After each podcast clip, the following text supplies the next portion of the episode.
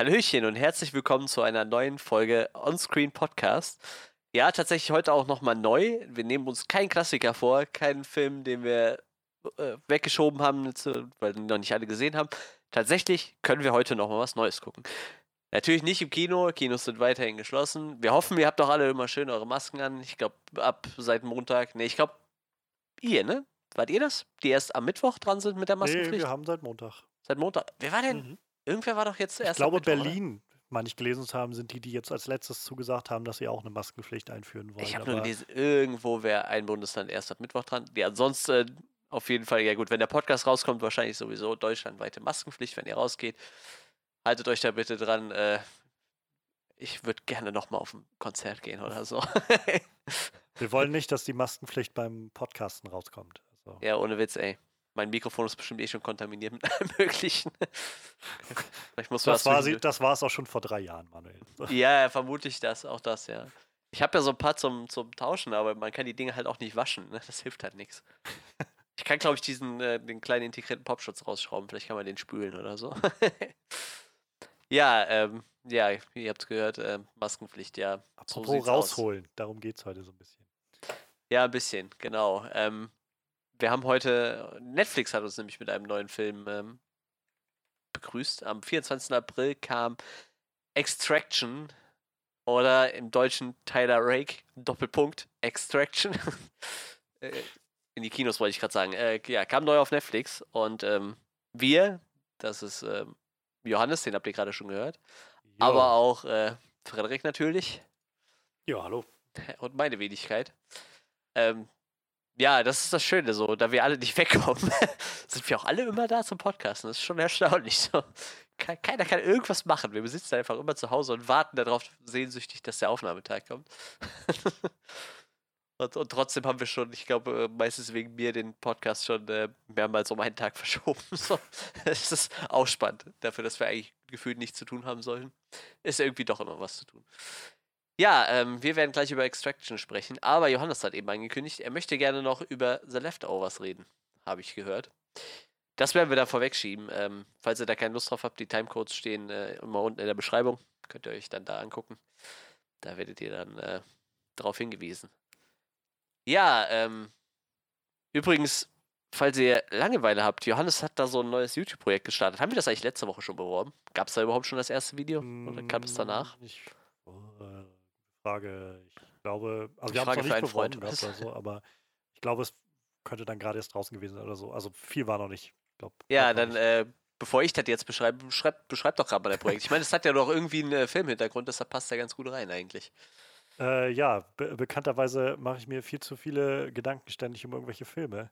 Und ähm, Nerd. Da, ist, da, da, wir jetzt, äh, oder da die letzten Wochen jedenfalls noch so waren, dass ich irgendwie immer auch gedacht habe, ja, was Manuel gerade schon sagte, so, so viel neu gewonnene Freizeit auf einmal, irgendwie willst du die auch nutzen und irgendwas tun und ähm, dann kommen immer so diese Faktoren dazu. Ich habe irgendwie jetzt schon eine Kamera hier und dann wäre das auch mal nett, die zu nutzen. Ich habe ein Videoschnittprogramm hier, mit dem ich mich sowieso schon mal befassen wollte länger und lange Rede, kurzer Sinn. Ich habe mir jetzt äh, selbst die Aufgabe gestellt oder mich selbst ähm, ja, der Herausforderung gestellt, herauszufinden, was vielleicht mein Lieblingsfilm sein könnte.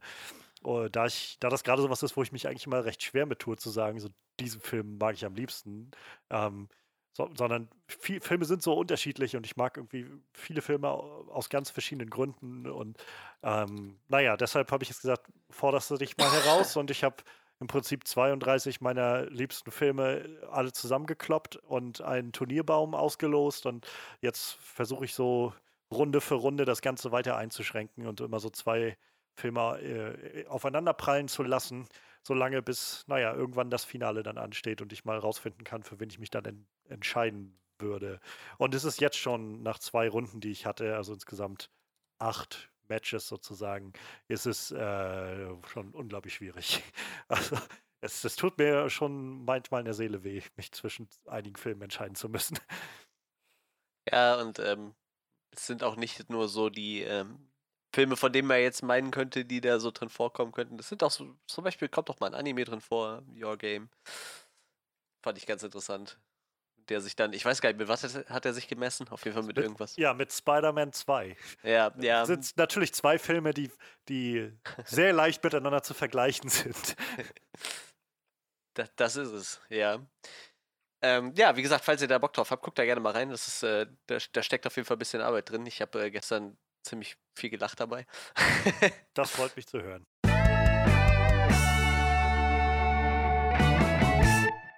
könnt ihr gerne mal reingucken.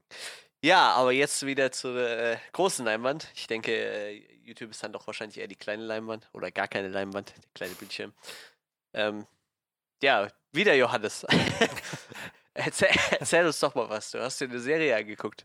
Ja, ähm, ich kann ich vielleicht gleich mit anschließen. Ähm, mein, mein Ziel war, ist im Prinzip, als das Jahr angefangen hat, war mein Ziel so ein bisschen, ähm, ich möchte wenn ich, wenn ich merke, ich habe gerade Langeweile oder weiß nicht, was ich machen soll, guck doch einen Film, sodass ich irgendwie möglichst vielleicht am Tag wenigstens einen Film gucken kann und so irgendwo am Ende des Jahres irgendwo in meiner Letterboxd, äh, in meinem Letterbox Diary drin stehen habe, irgendwie, dass ich wenigstens einen Film pro Tag geguckt habe oder so. Ähm, und letztendlich war dann aber auf einmal im März so viel zu und so viel, ähm, ja, nichts mehr zu tun draußen, dass ich irgendwie auf einmal allein im März so viele Filme angesammelt habe, dass ich gesagt habe, ich glaube, ich werde jetzt den April nutzen, um einfach mal ein paar Serien aufzuholen, die ich schon seit langem sehen wollte und gucken wollte. Und ähm, jetzt ist der äh, April fast rum und ich habe ähm, Daredevil mal wieder geguckt. Ich habe mir Tiger King angeguckt bei Netflix. Ähm, ich habe die äh, Stephen King-Serie The Outsider geguckt und ähm, noch so ein, zwei kleinere Sachen. Und jetzt auf jeden Fall war das letzte größere De Vorhaben, wo ich schon länger überlegt habe, eigentlich hast du da mal Bock drauf. Bei Sky gibt es die im Moment ähm, The Leftovers, eine Serie, die vor, ich glaube, zwei Jahren schon zu Ende gegangen ist oder fast drei Jahren. Ähm, aber da ihr zwei diejenigen seid, die schon öfter im Podcast äh, über ähm, ja, Lost und im Prinzip damit Damon Lindelofs Werk geredet haben, ähm, dachte ich, es, es, bietet sich mal an, dass ich da, dass ich zu The Leftovers irgendwie zwei, drei Worte sage, denn das ist mit Abstand die einzigartigste Serie, die ich seit langem gesehen habe. Also seit sehr langem. Und ich kann, glaube ich, so langsam verstehen, wo eure Faszination mit Lost herkommt. Denn, also, ich meine, das ist vom Plot sicherlich was anderes, aber so, ich, ich glaube, der Ton wird doch recht ähnlich sein. Und ja, wenn Lost jetzt nicht sech, sechs, sechs Staffeln sind ja, glaube ich, wären, mhm. hätte ich mhm. jetzt Lust, mich eigentlich auch da reinzustürzen. Aber das ist gleich wieder so viel. Ähm, auf jeden Fall, um vielleicht bloß das Konzept kurz anzureißen von The Leftovers. Es sind drei Staffeln und ähm, die Serie spielt, ich meine, ein Jahr oder zwei Jahre äh, in der ersten Staffel, wenn es losgeht, nach dem äh, 14. Oktober 2014. Und am 14. Oktober 2014 war in dieser Welt von The Leftovers The Sudden Departure, nennen sie das. Das ist sowas wie, ja, man könnte es jetzt nennen wie den, den Thanos-Snap oder wie, weiß ich nicht, die Entrückung oder so. Auf jeden Fall sind an diesem Moment einfach instant auf der ganzen Welt 2% der Bevölkerung verschwunden. Und äh, ja, im Prinzip, ich glaube, 140 Millionen Menschen oder so sind einfach weg gewesen. Und die Serie setzt halt dann so ein Jahr später oder so da, daran an und man begleitet so eine Gruppe von Figuren, die alle irgendwo davon betroffen waren, weil irgendwie alle davon betroffen waren. Und ich finde es so unglaublich faszinierend, wie diese Serie sich reinstürzt in, in so die Psyche von Menschen und versucht zu ergründen, was das, was das macht mit Leuten. Und dazu kommt noch so ein sehr ambivalentes Supernatural-Element, wo man so das Gefühl hat, ist jetzt hier noch irgendwie eine höhere Macht am Werk oder so oder nicht? Oder also es könnte halt sein, dass hier, dass hier jemand, äh, also eine der Hauptfiguren, wo man so das Gefühl kriegt, es könnte sein, dass die tatsächlich so eine Art Messias ist, so eine Art, ähm, was so, vielleicht zum, wie so eine Art Highlander oder so, ähm, nicht wirklich sterben kann zum Beispiel. Aber auf der anderen Seite könnte es auch einfach sein, dass diese Figur naja, einfach anfängt, eine Psychose zu haben und wirklich wahnsinnig zu werden oder so. Und äh, das ist nur ein Element davon, aber es gibt tausende irgendwie in dieser ganzen Serie, wo das alles so unglaublich ambivalent bleibt und man so ein bisschen herausgefordert wird immer wieder. Und vor allem, naja, im, im Kern des Ganzen stehen einfach wirklich die Figuren, so dieses große Mysterium. Warum sind die Leute verschwunden? Wohin sind sie verschwunden? Was ist da passiert? So diese ganze Nummer. Das ist eigentlich nur so ein, so ein Dach über dieser ganzen Serie, so der Rahmen. bis zum Schluss, also es gibt so ein paar Hinweise oder Möglichkeiten, die, de, äh, die die Serie eröffnet, aber bis zum Schluss hin gibt die Serie eigentlich keine klare Antwort, was passiert ist und in welche Richtung das geht. Und ich, also ich hatte schon immer von der Serie gehört und das war auch, glaube ich, so ein bisschen meine Einstellung, als ich da rangegangen bin an die Serie, zu sagen, nee, ich, äh, ich, ich versuche jetzt keine Erwartungen daran zu stellen. So, ich meine, ohne dass ich Lost hier gesehen habe, man, man hört so viel von den Leuten, dass Lost-Finale, das so gespalten aufgenommen wurde, weil nicht alles an Fragen beantwortet wurde oder so. Und ich meine, wie gesagt, an Lost hat Damon Lindelof ja dann lange gearbeitet und das war, glaube ich, so seine nächste, eines der nächsten Projekte, das er dann gemacht hat. Und mit derselben Einstellung bin ich halt so reingegangen. Ich erwarte jetzt nicht von der Serie gesagt zu bekommen, was da passiert ist, und je länger die Serie fortschritt von Staffel zu Staffel, habe ich immer mehr gemerkt, darum geht es der Serie auch gar nicht. Dir zu sagen, oder dieses Mysterium aufzuklären oder dem hinterher zu jagen. Es geht vielmehr darum, was macht das mit Menschen, wenn sowas passiert, wenn einfach so ein Unglück auf dich hereinbricht aus dem Nichts. Und dann hast du irgendwie Figuren, die versuchen, da drin irgendeinen Sinn zu erkennen. Dann, dann gibt es auf, weiß ich nicht, es gibt so einen, so einen äh, tollen Charakter in der Serie, von Christopher Eccleston gespielt, den ich schon lange nicht mehr gesehen habe, seit Doctor Who eigentlich nicht mehr, seit er den gespielt hat, den, er, den, den neunten Doktor. Ähm, der spielt einen Priester und du, man kriegt so mit, wie der Priester anfängt, so ein bisschen, ähm, ja, so, so ein bisschen andere Blickwinkel zu suchen und versucht, den, den Sinn hinter der ganzen Sache zu sehen und zu gucken, wie Gott vielleicht vorgegangen ist und warum das passiert ist oder so, oder wie das Ganze einfach eine Prüfung sein kann. Und auf der anderen Seite gibt es auf einmal so, eine, so neue Glaubensrichtungen und Sekten, die sich gründen, so eine Sekte, die da entsteht, die ich weiß, nicht, weiß nicht mal, ob man es wirklich Sekte nennen kann, mehr so ein Kult oder so, denn die glauben nicht mal an irgendwas. Das ist halt wirklich einfach so ein absoluter Nihilistenverein, der halt sagt, naja, wenn einfach aus dem Nichts Leute verschwinden können, im Prinzip, auch wenn es nur 2% sind, ist hier die Welt untergegangen an dem Tag. Und damit verliert irgendwie alles was, an was wir geglaubt haben, verliert völlig die Bedeutung. Und so brodelt halt einfach alles in dieser Serie. Die ganze Gesellschaft brodelt und alle versuchen irgendwie mit ihrer Trauer umzugehen. Es gibt eine Figur, ähm, die von Carrie Coon gespielt wird, von der ich sowieso ein großartig, also schon ein Riesenfan bin. Ich fand die in Fargo Staffel 3 schon großartig. Ich fand sie in The Sinner Staffel 2 sehr großartig. Und äh, Jetzt in der Serie, also habe ich dann im Nachhinein fest oder herausfinden können, The Leftovers war so eine ihrer ersten Rollen, wo sie so richtig groß rausgekommen ist und danach halt eine Rolle nach der nächsten bekommen hat. Und die ist absoluter Wahnsinn in dieser Serie, was, wie die da schauspielert. Und die hat zum Beispiel die richtige Arschkarte gezogen. Die ist so ein bisschen wie Hawkeye in, in Avengers Endgame, deren komplette Familie ist im Prinzip verschwunden. So, ihre zwei Kinder und ihr Mann sind einfach weg gewesen. Was eine ziemlich geringe Chance ist, wenn nur 2% der Bevölkerung ver verschwinden, aber sie hat halt die Arschkarte gezogen und die versucht halt auf ihre eigene Art und Weise irgendwie damit umzugehen oder ja, kann sie damit umgehen oder nicht? Und ich, ich finde es einfach so faszinierend, wie diese Serie darin abtaucht und diese Emotionen irgendwie immer weiter herausschält und sich, sich immer wieder, wie gesagt, so ambivalent verhält an so vielen Stellen. Also ich merke einfach, seit die Serie, also seit ich damit fertig bin, ich bin letzte Woche Freitag oder so fertig geworden, kann ich die immer noch nicht ruhen lassen. So, ich denke immer noch darüber nach. Ich merke immer noch, wie mich das bewegt, was da passiert. Es ist einfach so ein ganz einzigartiges, äh, ganz einzigartiges Ding, so eine ganz einzige Erfahrung, diese Serie gewesen.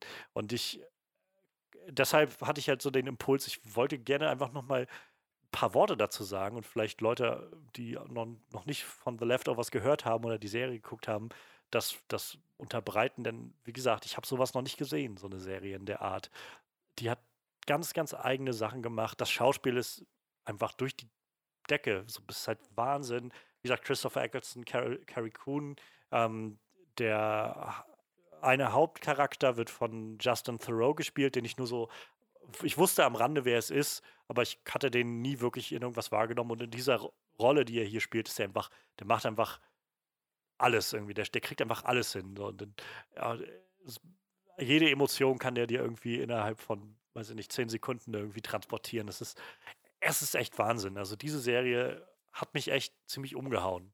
Und äh, ja, wie, wie, gesagt, mein, mein Gedanke war so ein bisschen, ich, äh, ich muss das, glaube ich, einfach mal kurz ein äh, bisschen ausdrücken. Ich habe auch einfach, so wie das immer, immer noch in mir brodelt mit dieser Serie, einfach so ein bisschen das Bedürfnis, darüber zu reden und äh, ähm, das irgendwie mitzuteilen. Und ja, äh, in dem Sinne, vielleicht hat ja jemand Lust bekommen. Wie gesagt, ich will gar nicht so viel sagen, es lässt sich auch schwer zusammenfassen, was da passiert. Oder so die, die Prämisse ist, wie gesagt, einfach 2% der Leute verschwinden und allein was das bedeutet für, für die Gesellschaft, sich das vor Augen zu führen, dass sowas auf einmal möglich ist. Leute, die, die ganze Gesellschaft zerfällt eigentlich bei nur 2%, die verschwinden. Und äh, es ist ja, es ist einfach irgendwie eine unglaublich interessante Charakterstudie, die da passiert. Über drei Staffeln immer wieder frische und neue Ideen reinbringt. Überhaupt auch die Regie, die da drin stattfindet, ist so großartig. Das sieht, es sieht manchmal besser aus und, und ist irgendwie besser angeleitet als Filme, die man sehen kann. Es ist einfach echt krass. Und äh, ja, wie gesagt, ich, ich meine, ich hatte Watchmen schon gesehen. Das war ja die letzte Serie, die Damon Lindelof gemacht hat. Und ich dachte da schon, das war ziemlich cool und ziemlich fett.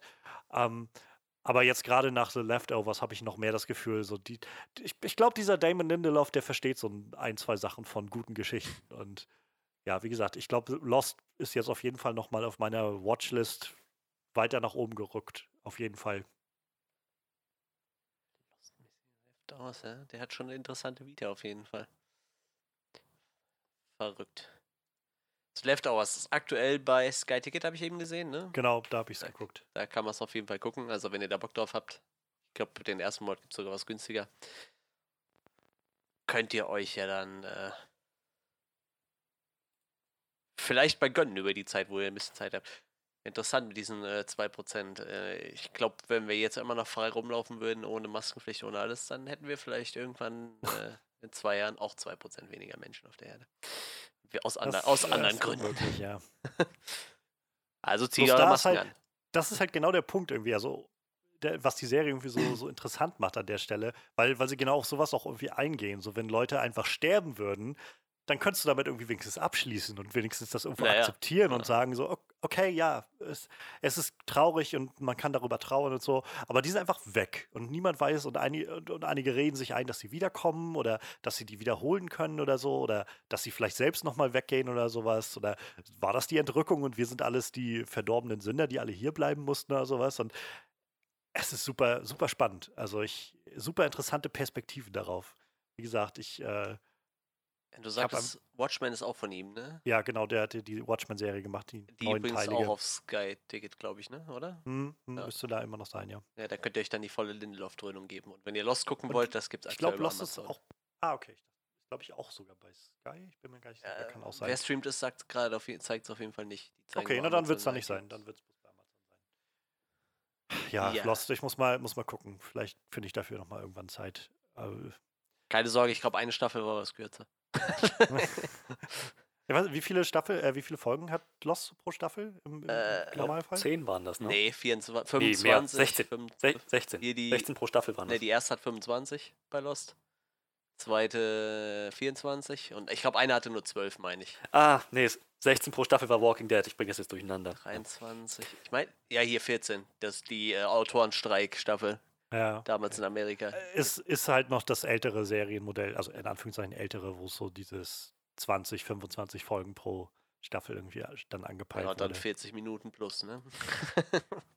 ja, das, also ich, die, die Leftovers sind auch alle knapp eine Stunde lang, die, ja. ähm, die Episoden und deshalb, man, man sitzt auch und ich hatte halt auch wirklich, auch lange nicht mehr gehabt, aber es gab Momente, wo ich einfach gedacht habe, ich kann jetzt nicht mehr, ich kann nicht noch eine Folge gucken, weil das zu, also die zu emotional schwer wiegt gerade, weil so viel passiert irgendwie auf emotionaler Ebene bei Figuren und man so mitgerissen wird und selbst wenn die eine Folge endete mit einem krassen Cliffhanger und ich dachte so, Jesus, ich bin so gespannt und dann machte ich die nächste Folge an und als dann so das Intro lief, dachte ich, nee, Pause, ich kann jetzt nicht noch eine Folge gucken. Ich glaube, das macht mich zu sehr fertig.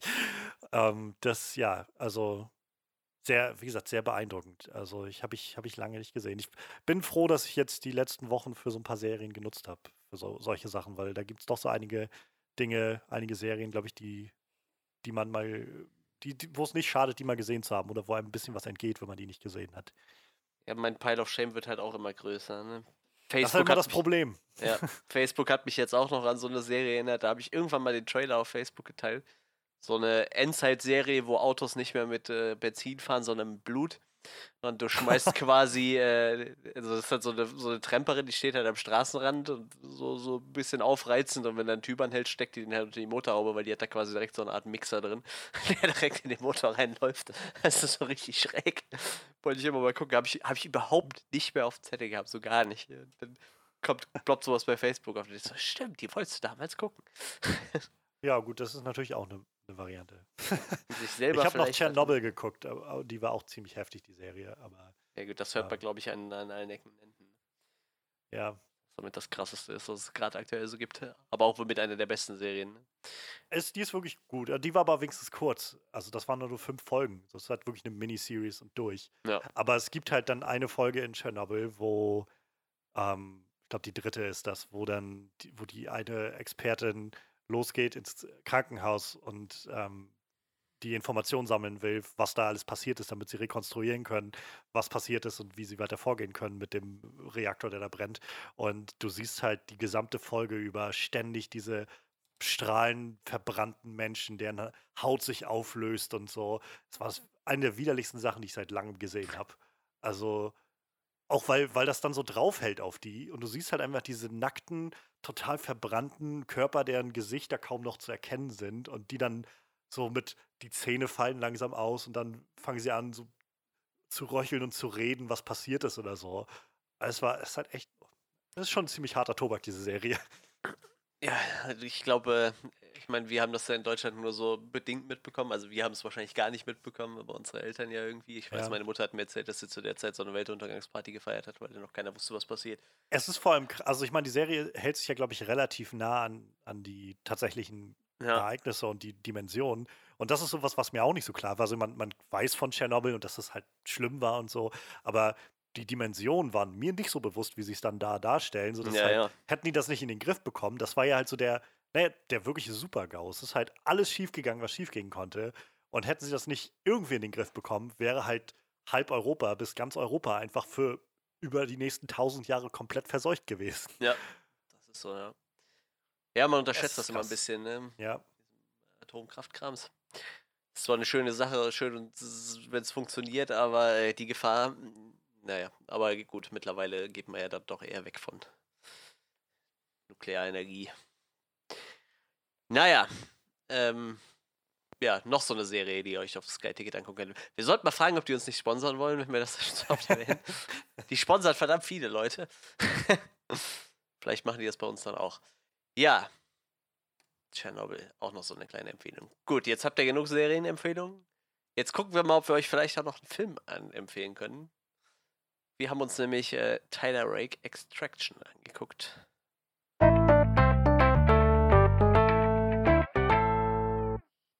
Ja. Das ist, ähm, ich glaube, das Spannendste an dem Film war, erstmal mir ist halt nur aufgefallen, dass halt Chris Hemsworth quasi auf dem, ich nenne es mal auf dem Netflix-Plakat war. Also der Film wurde mir bei Mhm. Netflix schon empfohlen, bevor wir drüber gesprochen haben, dass wir den gucken. Und ähm, aber quasi wer noch dahinter steht, ist ja, glaube ich, relativ interessant und erwähnenswert. Also die äh, Russo Brothers hängen da halt mit drin äh, als, als Produzenten und ich glaube auch ähm, dieser Comic, auf dem es beruht, ist, da haben die Russos mitgewirkt. Das ist, glaube ich, ziemlich wichtig. Und ähm, Sam Hargrave, ich glaube, das ist sein Regiedebüt, ne? Aber Mhm. der war vorher, der ist unter anderem der, was hat er alles gemacht? Stunt-Koordinator, ne? Der Stunt-Koordinator so- für die Russos. Hat mich sehr an, an die Story halt von so Chad Stahelski und David Leach erinnert, die einfach über Jahre hinweg Stuntarbeit in, äh, in, in Hollywood gemacht haben, Matrix und so weiter und dann John Wick irgendwie rausgeballert Ja. haben. Und hier, wie gesagt, auch der, der Stunt-Koordinator und Schauspieler gelegentlich hat, hat dann quasi die Regiestuhl übernommen und die Russos haben quasi die Produktion übernommen. Und das Screenplay ist auch von Joe Russo. Also das hat er dann mehr oder weniger verfasst. Und bei der Story haben sie beide mitgewirkt. Ja, auf jeden Fall eine äh, relativ interessante Kombination, muss ich sagen. Ähm, das war mir halt vorher auch nicht bewusst. Ich habe das erst dann quasi im Laufe des Films, äh, wie habe ich noch ein bisschen recherchiert und habe das gelesen. Ähm, ja, es geht quasi um einen ehemaligen, ich weiß gar nicht, für welche Organisation der tätig war. Hier steht SASR Operator, also für, für, für ich weiß nicht, war der Söldner, Special Air Service Regiment. Ich kenne mich mit diesen ganzen Geheimorganisationen überhaupt nicht aus. Special Forces der aus, australischen Armee. So, da haben wir es. ein, Er ein- war auf jeden Fall australisch in dem Film. ja. ein, ein äh, Special Forces äh, ähm, ähm, ähm, Mensch, der, ich weiß nicht, im, im, Ruhestand ist, kann man nicht sagen, aber jetzt quasi so äh, pri privat agiert und ähm, quasi einen Fall in Indien übernimmt. Ich glaube, er lebt auch in Indien und, und in Indien wird quasi der Sohn eines Drogenbarons entführt von einem anderen Drogenbaron, wie passend. Und ähm, ja, und äh, sein Job ist quasi, ihn da rauszuholen. Extraction heißt der Film ja nur auch. Und er versucht ihn quasi aus, aus dieser Gefangenschaft zu befreien. Ähm, ich finde tatsächlich den Fakt, dass der Film in Indien spielt, relativ spannend, weil außer Bollywood-Filmen kenne ich nichts aus Indien und wer einen Bollywood-Film gesehen hat, der weiß halt, wie ein Bollywood-Film ist. Ähm, klar gibt es auch ein bisschen verschiedene Genres, aber immer mit viel Gesang und so. Und ähm, ich äh, glaube, ich habe sonst noch keinen Film gesehen, der wirklich in Indien spielt, mal abgesehen von diesem Bollywood-Film. Ich glaube, ich habe auch nur zwei Bollywood-Filme in meinem Leben gesehen. muss ganz ehrlich sagen, mir reicht halt auch, ich bin da nicht so ein Fan von. Ich kenne Shah Rukh Khan, der in äh, Indien, glaube ich, alles macht, von Wer wird Millionär über, über sämtliche Schauspielereien und, und der erfolgreichste Sänger im Land und keine Ahnung was. So, habe mich gewundert, dass der nicht da irgendwo so einen kleinen Auftritt hatte. So. Aber sonst weiß ich über Indien halt als Filmland relativ wenig. Ich meine, ich glaube, die sind habe ich irgendwie mal über Joko und Klaas erfahren, ich glaube nur das zweitgrößte Filmland nach irgendeinem Land in Afrika. Ich würde jetzt Ghana in den Raum schmeißen, aber ich weiß es nicht mehr. Irgendein Land in Afrika haut halt mehrere Filme am Tag raus. So mehr oder weniger alles als relativ billige Produktion. Und ich glaube, dann kommt Bollywood und dann irgendwann die Amerikaner hinterher. Äh, wie gesagt, ja. Also ich weiß, ich habe indische Filme auch nicht wirklich was gesehen bisher. Ähm, so, man kennt so dieses Klassiker Bollywood-Ding. Es gab früher mal so eine Zeit, wo ganz viele Bollywood-Filme immer auf RTL 2, glaube ich, liefen oder so. Wo sie die immer also relativ ja, genau. regelmäßig ja, ich glaube auch heute noch, ja. Und da hat man es dann immer so ein bisschen so osmosemäßig mitbekommen. Ähm, ich hatte mal für ein äh, Geschichtsseminar einen Film gesehen, wo es um Kolonisation ging in dem Seminar und der Film äh, war halt auch eine Bollywood-Produktion, aber war mal so ein, so ein Beweis dafür, dass halt nicht alles so tickt. Ja. Also da ging es halt um, ähm, um so die Zeit, wo die Briten da waren und dann so ein Cricket-Match, was dann da entstanden ist. Weil die Inder sind ja auch ganz große Cricket-Spieler heute, heutzutage. Und ähm, da hatte sich dann also so eine Story aufgebaut und mag sein, dass es ein, zwei Tanzeinlagen oder sowas gab auf irgendeiner Feier, die da stattfand, aber im Großen und Ganzen war das nicht so, nicht so, die ganze Zeit wird gesungen oder so. Aber trotzdem war der, Stim äh, der Film irgendwie dreieinhalb Stunden lang. Oder? Die sind alle, glaube ich, auch so yeah, yeah. absolute Monster-Dinger, diese Filme. Wie gesagt, ich, ich kenne auch tatsächlich, wenn, wenn, wenn du mich jetzt nach Schauspielern fragst, ich glaube, aus der Shahrukh Khan könnte ich hier kennen. Ja, klar, man, man kennt so ein paar, die vor allem die mal irgendwie was in Amerika gemacht haben, aber wirklich mit Namen nennen könnte ich die halt irgendwie gar keinen so. Und, ähm. Ja, was ist mit dem aus Jurassic World, der da. Ach, stimmt. Ich den habe ich auch in verschiedenen indischen Filmen schon gesehen, äh, der hier, hm, Pisa, äh. ähm, Simon Masrani gespielt hat. Ja, aber da fängt es halt schon an, ne? Du kennst mit Sicherheit ein paar indische Schauspieler, aber ich könnte dir echt keinen mit Namen nennen, ne? Ich weiß auch nicht, wie. Ja, ich habe auch keinen Namen mehr vor, vor Augen. Ja, wie gesagt, naja. gibt auf jeden Irfan Fall. Irfan Khan heißt der Mann. Der aus Slumdog Millionär, was ist mit dem? Zum Beispiel, ne? Ja, Avatar. Der, der, äh, Dave Patel, ist der nicht? Ich, ey, das ist aber wieder die Frage, ist der tatsächlich Inder oder könnte ja auch sein, dass der pakistanischer Herkunft ist oder gar nicht ah. von da kommt und einfach nur Wurzeln da hat oder sowas. Also ich weiß es nicht. Aber also das sind, Dave Patel würde ich halt noch kennen, aber auch nur aus amerikanischen Produktionen.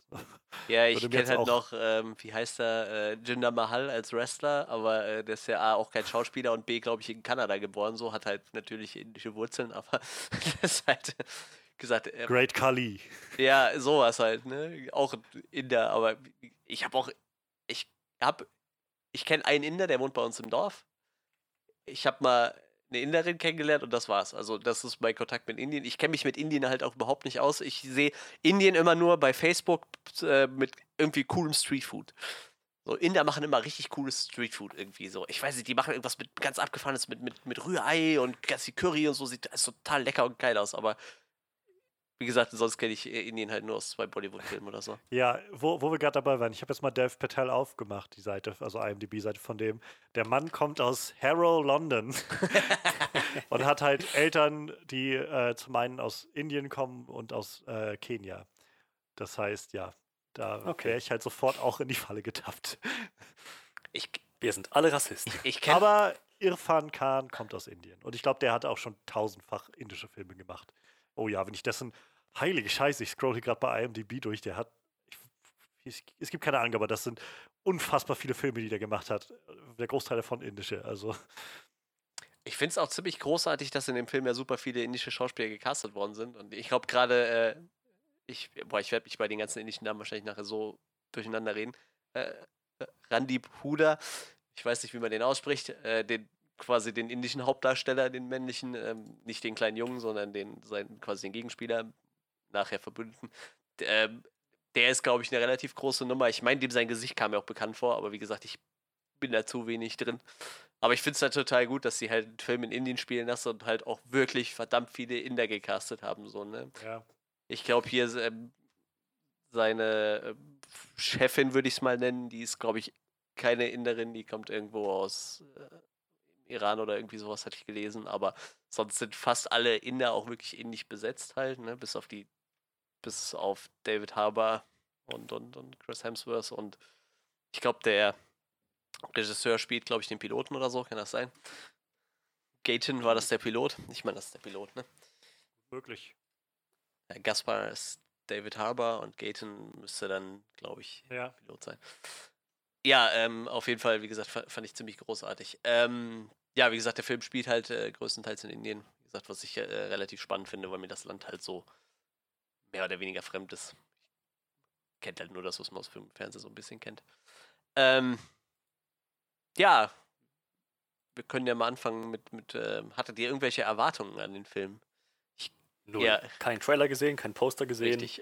Nur das eine Image, bevor ich es auf Netflix angeklickt habe und wo ich sehen konnte, ach ja, stimmt, Chris Hemsworth. Ja, ich hatte halt so nur mitbekommen ähm, über Twitter halt, als nachdem der Film rauskam, dass, äh, dass es wohl eine ziemlich lange Plansequenz in diesem Film geben soll, die wohl ziemlich beeindruckend ist. Und dann hatte ich, weiß ich nicht, eine Stunde bevor wir den Film geguckt haben, noch bei Twitter äh, tauchte, glaube von Fandom, die hatten so ein Video geteilt gehabt, ähm, von den Dreharbeiten auf, von dem Regisseur halt vor allem, ähm, wo ich jetzt im Nachhinein weiß, das war quasi der Einstieg in diese Plansequenz, wo, ähm, wo man sieht, wie Chris Hemsworth und der, der Junge, wo die beide ins Auto steigen in dieser Straße und dann losfahren, erst so rückwärts und dann drehen sie das Auto und dann fahren sie weiter geradeaus und ähm, in diesem Behind-the-Scenes-Video wurde quasi gezeigt, wie sie das gedreht haben. Ähm, und da kann man vielleicht gleich sagen, so der, der Regisseur Sam Hargrave, man merkt, dass der Stuntmann ist. Der hat sich einfach mit einem Helm vorne auf ein Auto gesetzt, auf die, äh, auf die auf die Motorhaube, hat sich da festgetaped. Ich glaube, großteils tatsächlich mit Ducktape. Und die Kamera in die Hand genommen. Und dann ist das Auto halt hinter dem anderen Auto hinterher. Und er hat die Kamera mitgehalten und so, sich nach vorne, nach hinten gelehnt.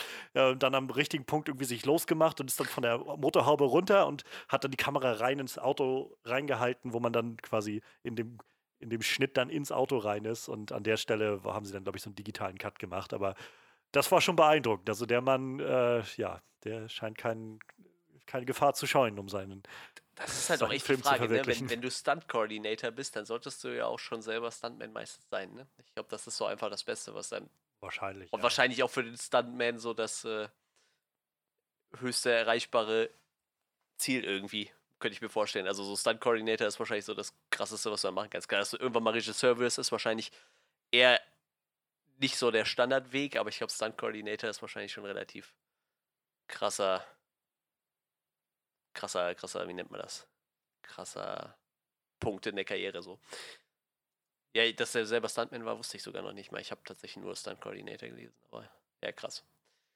Dann stürzt er sich da selber voll ins Getümmel. Ja. Aber ja, das war das Einzige, was ich gewusst habe oder gesehen oder so davon habe. Ich hatte halt keine weitere Ahnung, was das im weiteren Verlauf ist oder wie gut oder schlecht das jetzt angekommen ist oder irgendwas.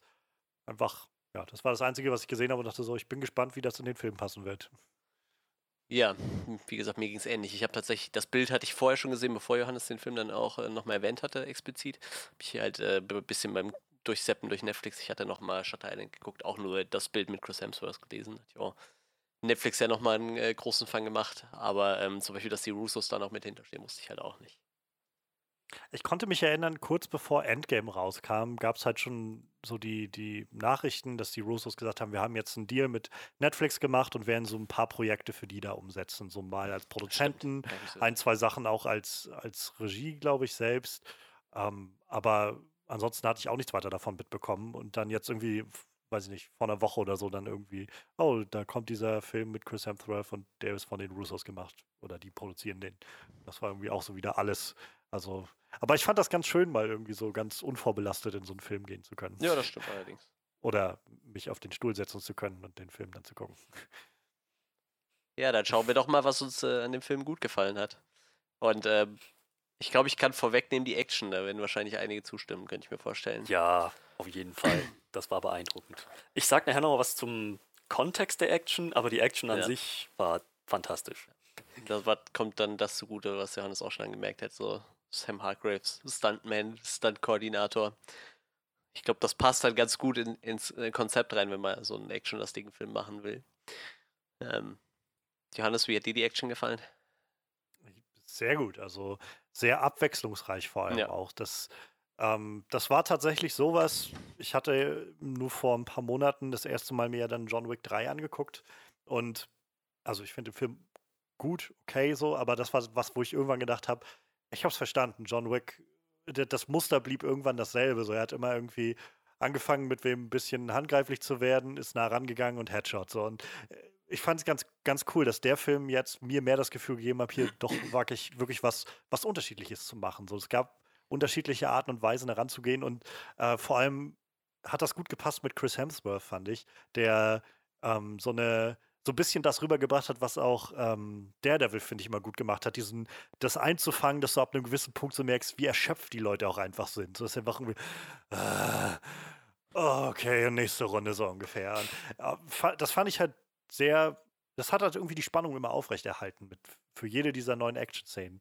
Und ich meine, in welchem in welchem Film kriegt man eine Szene, wo, wo Chris Hemsworth einfach ein paar Kinder verprügelt? Aber ich fand selbst die Szene halt total gut, weil die du, war ziemlich fett, ja. Du, weil du merkst mhm. halt auch so, er will die jetzt nicht umbringen wie so den Rest ja, halt. Ne? So, er, er ohrfeigt die stellenweise und sagt so, Schluss jetzt. Und dann gibt er den einfach so eine Ohrfeige. Das ist total großartig. Das, das waren halt so, gerade von seiner Seite aus fand ich so mit die, die schönsten und authentischsten Momente, wenn einfach so irgendwie so, oh fuck you, irgendwie so rüberkam. fuck. Ja, also auch gerade die, dieser ganze Fight, ähm, wo er das erste Mal auf, wie hieß der, der indische äh, Badass? Sayu? Sein Sayu, genau, sein wo er das erste Mal auf Sayu trifft, wo sich einfach nur alle gegenseitig überfahren. Ja. So. Stark. Ja, und das alles. Ähm, übrigens, ganz witzige, witzig in dem Sinne, also nettes, nettes Element, nettes Gimmick, das da einzubauen. Tyler Rake tötet äh, in, dieser, in diesem ersten großen Fight in, ähm, mit, den, mit den Geiselnehmern mhm. in, dem, in diesem Wohnzimmer oder was auch immer das sein sollte. Ähm, tötet er halt einen nach dem anderen, Waffe, Fäusten und am Ende mit einer. Hake. Mhm. Rake. Hake. Oh.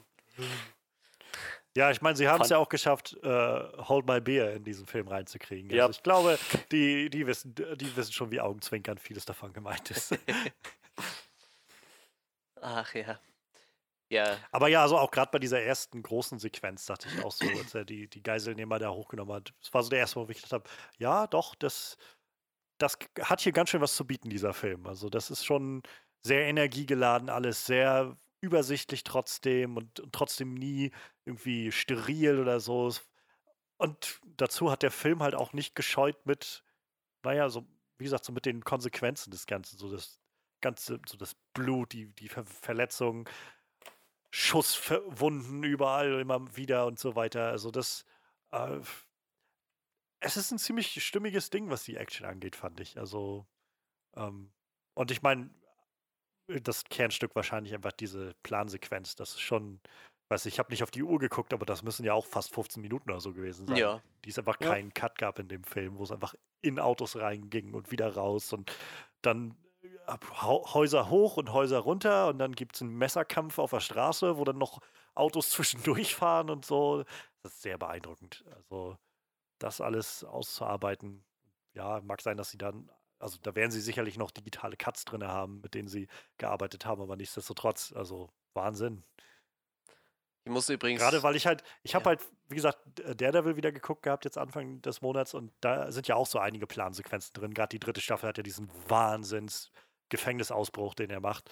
Ähm, und da musste ich halt gestern dann denken bei dem Film, nur dass der Unterschied jetzt zu Tyler Rake war, dass äh, Extraction, ich finde den Titel Extraction besser, ähm, oder bei Extraction, dass es da nicht alles in diesem Hallway war, wo man das Gefühl, als Zuschauer jedenfalls habe ich mehr das Gefühl noch, ja, wenn ich mir vorstelle, sowas an einem Stück drehen zu müssen, hier hast du wenigstens eine, eine räumliche Begrenzung irgendwie und, und kannst das als ein bisschen mehr einfangen, einfach ob der, der Situation selbst.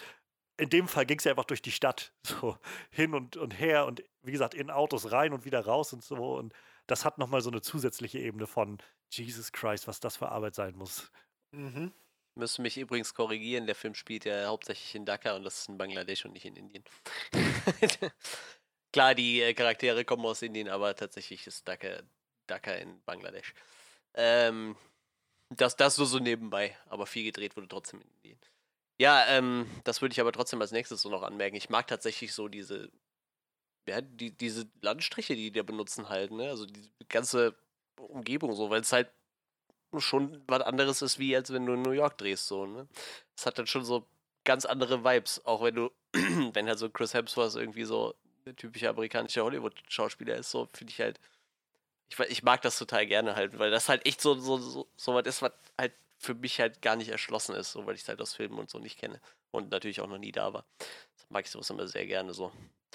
Und sie zeigen ja nur auch eher so die, ich nenne es mal die dunkle Seite irgendwie, ne? Nicht so die schönen Touristenspots. Ist nicht wie äh, Hangover 3 in Thailand oder so, wo die die ganze Zeit so die Partymeile hoch und runter laufen. So, das ist ja dann schon irgendwie so, ich sag mal, die düsteren Ecken. So, ich fand das auf jeden Fall echt interessant, so die Bilder, die die da geliefert haben. Es, es hat auch viel Atmosphäre mit sich gebracht. Ja. Also du hast halt wirklich so diesen tropischen Dschungel irgendwie gespürt. Ja.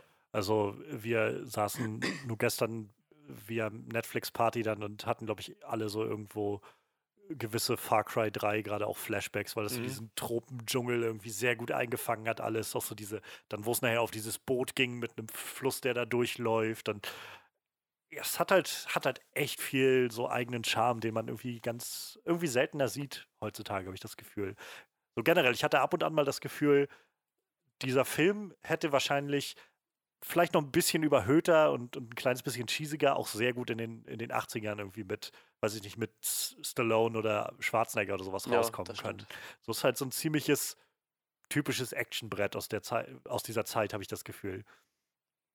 Ja, der ist so, also gedreht worden ist der Film unter anderem in äh, Mumbai und Ahmedabad, heißt das so. Also zwei ähnliche Großstädte und äh, in Thailand, ich gehe mal davon aus, so alles, was dschungelmäßig ist, wird wahrscheinlich irgendwo in Thai äh, um Thailand gedreht worden sein und ein bisschen was wurde halt auch in, in Dhaka selber gedreht. Ähm, wie gesagt, sch- schöne Location-Auswahl, würde ich sagen. Also es ist schon echt beeindruckend, die Bilder, die die da liefern. Mag ich tatsächlich auch sehr, sehr gerne. Ja, was äh, wollt ihr noch anbringen? Ähm, ich, Ja, Johannes, mach du mal. ich muss sagen, ich, äh, also zum einen fand ich Chris Hemsworth ziemlich, Ja, ziemlich gut in der Rolle. Also ich meine, ist jetzt glaube ich auch nicht die, die, die tiefste Rolle so, aber es gab halt schon diese Momente, auch gerade wo er dann mit dem Ovi irgendwie so, so One-to-One-Gespräch Ja. irgendwie hatte und sie sich geöffnet hat, so ein bisschen mehr. Ähm, so ich habe so ein, zwei Probleme mit der Szene, aber so die Emotionen haben halt den Großteil davon getragen, die er hatte. So, du hast so seinen Breakdown wie recht gut nachvollziehen können. Überhaupt so diese, dieses Element von, er ist der Typ, der einfach nichts mehr zu verlieren hat und sowieso irgendwie nur noch darauf wartet, irgendwie den Löffel abzugeben. So, das kam, fand ich schon sehr gut rüber. Ähm, und das freut mich insofern so ein bisschen, weil Chris Hemsworth, glaube ich, jenseits von Thor äh, eigentlich noch Probleme hat, so wirklich eine Rolle zu finden, ist mein also Empfinden aus den letzten Jahren. So, es gab halt so ein, zwei Versuche, wo er, ähm, weiß ich nicht, in, in äh, was war das, irgend so ein, so ein Hacker-Film, wo er irgendwie den Hacker-Typen gespielt hatte. Ich weiß nicht mehr, wie der heißt, aber auch aus den letzten fünf, sechs Jahren oder so, der irgendwie völlig untergegangen ist. Dann jetzt der Mission Impossible-Film, der neue, der, ja Quatsch, Man in Black meine ich, Film, Hm. der neue, der völlig untergegangen ist. ja. So, und keine Ahnung, dazu halt noch so gepaart mit dem Element, dass Netflix ja sowieso filmmäßig auch immer noch so ein bisschen Hit or Miss ist. Ähm, irgendwie nett, dass, dass sie jetzt so einen also dass Chris Hemsworth und er äh, und, und Netflix sich da gefunden haben für so ein, so ein Projekt, was hin oder her, glaube ich, eher auf die bessere Seite der Filme fällt, die sie haben. Ja, das auch. Das, das würde ich auch sehen, ja. Aber er hat tatsächlich in Jay and Silent Bob Reboot mitgespielt, das ist doch schon mal was. ja, Ghostbusters stimmt, hat er auch mitgespielt. Ja, gut. Ich mag den Film ganz gerne, aber hat er ja jetzt auch eher eine kleinere Rolle, sag ich mal. Ne? Snow White in the Also, Huntsman ist auch schon ewig. Gab halt noch so, siehst du ja, Snow White and the Huntsman, da war er dabei. Cabin in the ähm, Woods, großartiger Film. Das war halt aber noch vor seinem Durchbruch. Ja, ja, so auf wirklich, jeden Fall. Ne? So hier Bad Times at the El Royale Ja. finde ich sehr schön, den Film. Ähm, aber ist halt, also das ist kein Franchise-Film, das ist auch eher ein kleinerer Film stimmt. und der ist auch relativ gefloppt einfach, also obwohl der recht gut ist, aber hat halt kaum jemand gesehen. Und äh, ja, also ich glaube, der ist einfach noch dabei, irgendwo so ein so sein Ding zu finden, jenseits von Tor. Ja. Er kann uns ja noch ein bisschen als Tor erhalten bleiben, auf jeden Fall. ja, ich muss aber auch sagen, auch dieser, ähm, der den Sayu gespielt hat, ich werde Teufel tun die ganze Zeit die ähnlichen Namen aussprechen, die werde ich sowieso alle falsch, ausspre falsch aussprechen, aber äh, auch der den Sayu gespielt hat, den fand ich eigentlich ziemlich gut. Auch gerade so zum Ende hin äh, mochte ich den sehr gerne.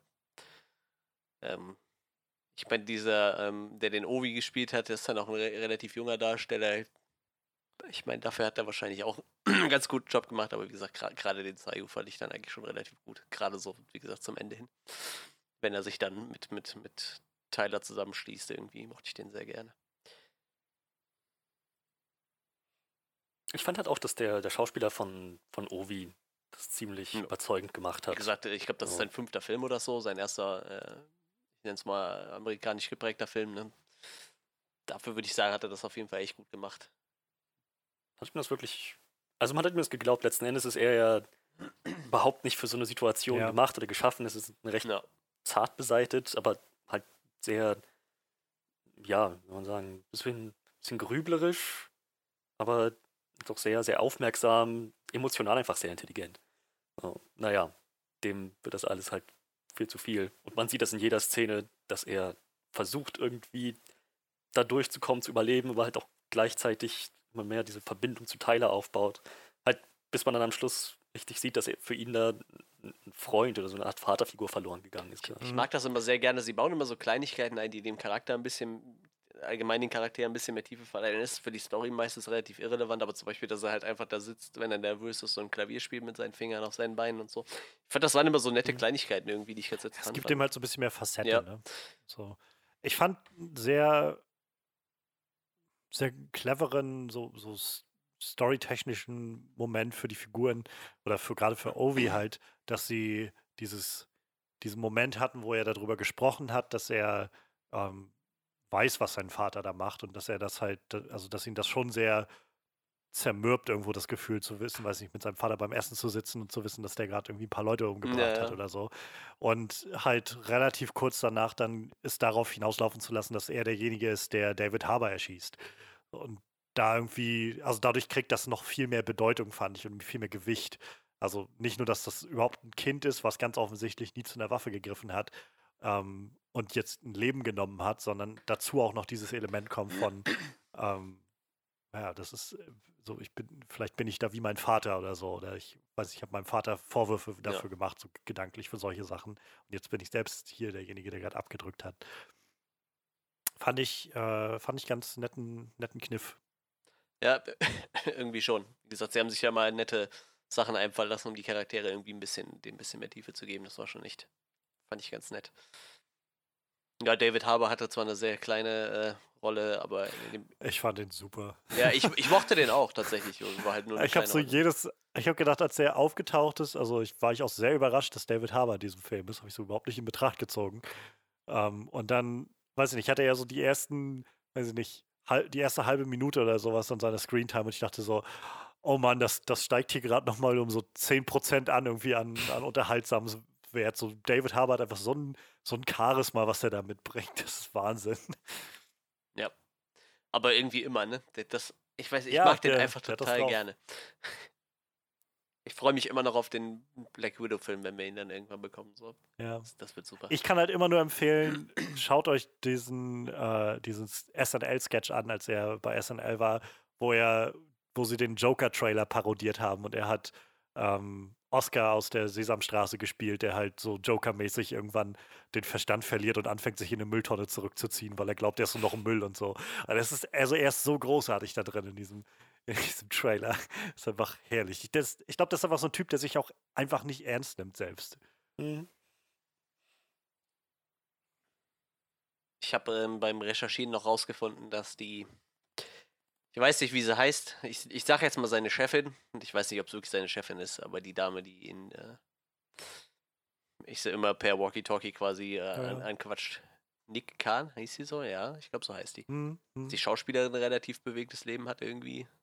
Die ist äh, Iranerin und ist quasi von da abgehauen und ähm, ich sag mal, hatte keinen Bock mehr auf wie sie als Frau in ihrem Land behandelt wurde und ist halt mehrfach äh, in ihrem Land sehr stark in Kritik geraten, weil sie sich halt äh, sehr freizügig zeigt und nachher auch ausgezogen hat für irgendeine französische Zeitschrift.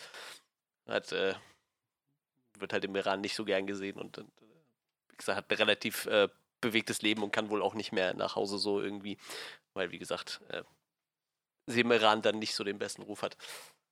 Finde ich ganz spannend. Wie gesagt, auch so eine Schauspielerin, die ich in meinem ganzen Leben noch nie gesehen habe, aber ich kenne keine Filme aus dem Iran und auch nicht viel französische Filme. Woher soll ich die Dame bis jetzt kennen? Mhm. Schon ganz interessant, was man so alles erfährt, wenn man ein bisschen recherchiert. Ja, die anderen Schauspieler, weiß ich nicht, waren halt da. Ich glaube, wirklich schlecht war in dem Film eigentlich keiner so. Ich es war halt einfach, glaube ich, nicht so viel manchmal für die zu tun. Ne?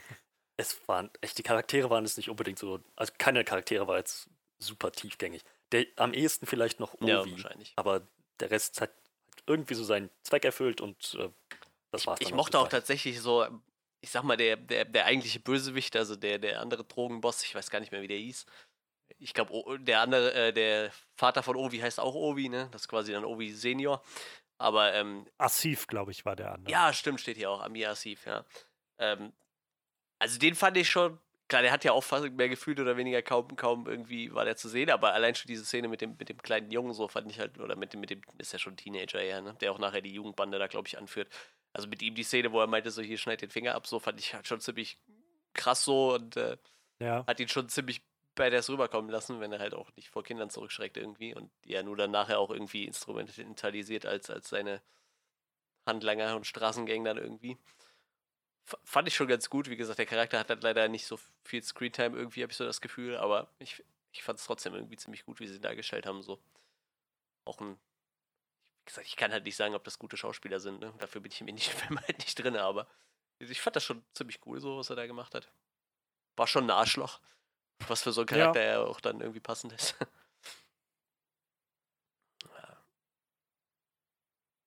ja, ja, also die, die meisten Figuren sind halt eher blass. Ich glaube, so das, das Konzept fand ich noch ganz nett, so diese Idee von diesem Söldner-Team, was ganz offensichtlich so ein bisschen zusammengewürfelt ist aus aller Welt, irgendwie ja. so ein Ex-Australian-Special-Typen und dann halt die Nick Khan, die ja wahrscheinlich irgendwo aus dem Nahostbereich wahrscheinlich kommen wird, also im, im Kontext dieser, dieses Films, rate ich jetzt mal, und so dieses ganze Team, was sie da am Anfang hatten, so ja, diesen ja. Scharfschützen und so weiter. Das, das war schon ganz nett, so das zusammengewürfelte Team da zu haben. Ähm, ja, war jetzt vielleicht nicht so viel Screen Screentime da, um so wirklich groß mitgenommen zu werden, als sie dann alle nach und nach abgebuchst wurden, aber ja. Ja, also ich glaube, man braucht sich nichts vormachen. Der Film ist halt in erster Linie ein verdammt guter Actionfilm, so, ne?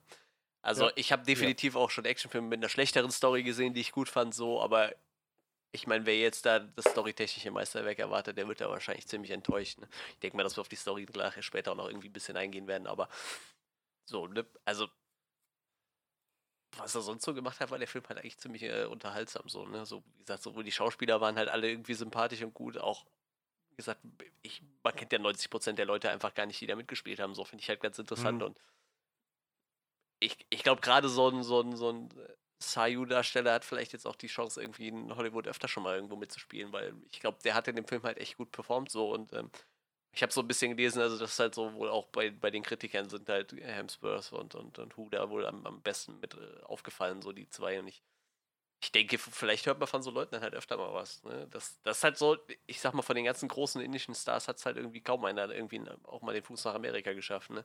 Ich glaube nicht mal so Shah Rukh Khan. Ich glaube, der hat mal in ein, zwei Filmen mitgespielt und das war's halt. Ne? Aber die sind halt ja. irgendwie. Aber ich glaube, das ist auch gerade bei so Shah Rukh Khan manchmal gelesen zu haben, so, das interessiert den halt auch einen Scheiß. Ja, das wahrscheinlich, ist für den ja. absolut nicht interessant, weil Bollywood halt genauso groß ist wie, Holly wie, wie Hollywood. Ja, schon, und ja. halt.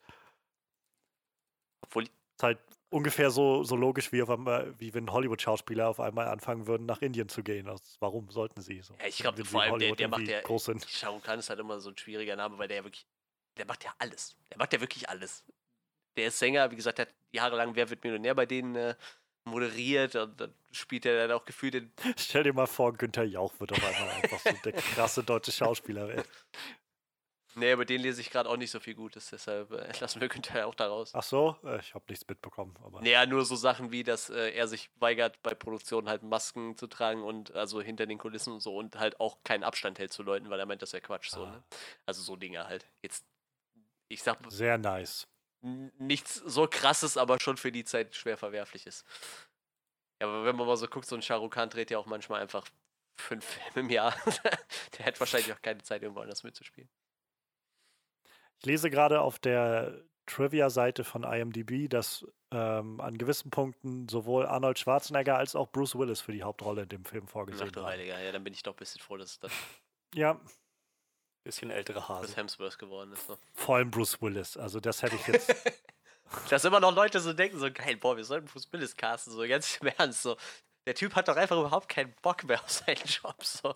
Der macht einfach nur. Ich muss ganz ehrlich sagen, also, klar, es war ja schon nicht so der beste Film, aber so, ich würde nicht sagen, dass er da Spaß dran hatte, aber da kann man schon froh sein, dass er so abgeliefert hat, in der Film, wie er abgeliefert hat, weil alles, was ich davor die letzten Jahre von ihm gesehen habe, war halt noch Ja. wesentlich schlechter, so.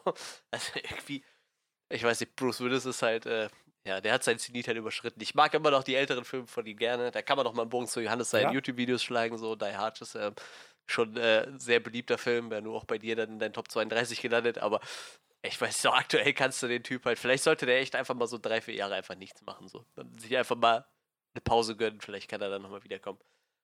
Und sind wir mal ehrlich, Ne, Ich glaube, der will einfach nicht. Ja, mehr. oder Der will einfach nur noch ganz gemütlich durchdümpeln wahrscheinlich und dann ist irgendwie auch irgendwann mal Ruhe oder so. Ich weiß es nicht. Also. Ey, mir war der schon schräg, nachdem ich die Biografie von Kevin Smith gelesen habe, so, ne? Wo er dann meinte, der weigert sich halt komplett Szenen einfach mehr wie einmal zu drehen. Er dreht die einmal und dann ist das gut. Und wenn die nicht gut sind, dann bleibt das halt so. Und manchmal lernt er halt am Set seinen Text nicht so und dann muss halt. Ich, we- wer, hat, wer hat denn da seinen, seinen, seinen Partner gespielt? War das Kevin Hart? Ich bin mir nicht sicher. Auf jeden Fall ein äh, afroamerikanischer äh, Comedian. Äh, und der musste dann quasi seinen Text einfach mitsprechen. So. Der hat dann quasi so eine hat halt gegen so Bruce Willis gesprochen, der einfach keine Regung gezeigt hat. Wir Ja. sehen und einfach so die komplette. Die, Tracy Morgan war ja, genau, im stimmt, Film, Tracy ja. Morgan war es. Und einfach beide Rollen quasi übernehmen musste, weil er einfach keinen Bock hatte, seinen Text zu lernen. Cop-Out ist aber auch echt ein Scheiß. Ja, ja, das sagt Kevin Smith auch so. Er sagt, er hatte danach auch einfach überhaupt keinen Bock mehr, den Film zu drehen. Ich glaube, das war halt so der Film, nachdem Kevin Smith gesagt hat, ich glaube, ich mache lieber wieder Ja, äh, meine eigenen kleinen Sachen und lasse diesen ganzen Hollywood-Kram. so hat ja eh schon nicht so viele äh, Produktionen für andere Leute gemacht, so, aber Nee, aber ich glaube, nach Cop-Out oder so Ja, um ja, Cop-Out rum hatte er halt die, die Option, so ein bisschen mehr andere Sachen zu machen. Freddy ist am Essen. Man hört es sehr deutlich. Pringles. Noch ein Sponsor für Once you pop, you just can't stop. Äh,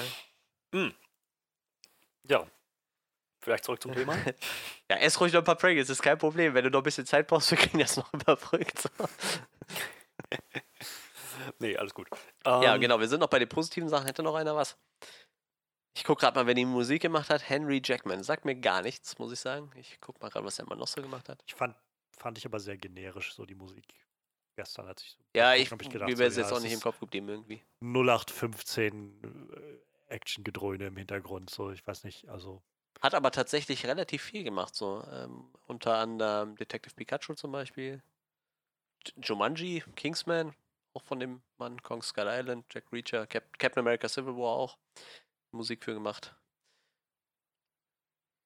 Ah, nee, okay, ich nehme das zurück. Meistens nur. Ah, nee, Additional Music ist bei den anderen Leuten. Ja, okay, doch, da war er Hauptcomposer. Ja, gut. Also er hat halt ziemlich viel gemacht, gut. Ich glaube, so ein ganz bisschen, wenn ich jetzt schon höre, die wollten Arnold Schwarzenegger und Bruce Willis haben, dass es vielleicht doch so ein bisschen hommagig an so 80er Jahre Actionfilme sein sollte. So. Obwohl, eigentlich passt das nicht so ganz. Aber wenn ich mir dann so, wie gesagt, so einen Arnold Schwarzenegger da drin vorgestellt hätte, dann hätte es vielleicht schon so ein Vibe gehabt irgendwie. Wie gesagt, man darf halt, glaube ich, nicht vergessen, wo, wo Sam Hargrave herkommt. Ich finde das total spannend immer noch, wenn ich mir das so angucke, dass das eigentlich auf so, ein, auf so einer Graphic Novel beruht irgendwie. Weil irgendwie so diese so, solche Action-Sequenzen, wie funktioniert sowas in der Graphic Novel? Ich hätte echt ein bisschen Bock zu lesen, glaube ich. Muss ich sagen. Sagt, die spielt halt wohl in einem anderen Land, aber ich glaube, diese Grundprämisse ist halt gleich. Da wird halt irgendwer von einem, aus einem, von einem, muss von einem Drogenbaron befreit werden und so, aber ich, ich glaube, das ist schon eine interessante Prämisse für eine, hm. für eine Graphic Novel. Tja, was es nicht alles gibt. Ähm, hat noch einer irgendwas Positives vielleicht? Das könnten wir auch langsam rüberspringen. Nö, ich glaube, wir können rüberspringen. Gut, ja, dann gucken wir mal, was halt nicht so gut funktioniert hat. Und ähm, ich sag mal, ich habe es ja eingangs schon erwähnt, also äh, die, die Story ist halt aus. Also ganz im Ernst, als ich gesehen habe, so, da ist halt so ein, so ein Ex XY von Armee Geheimagent äh, X von irgendeiner äh, Special Forces XY, der weiß ich nicht noch irgendwie ein bisschen Probleme mit Alkohol hat, dachte ich so, das habe ich ungefähr schon 200 Mal gesehen. So, das ist halt echt so der Plot von gefühlt 200 Actionfilmen so irgendwie.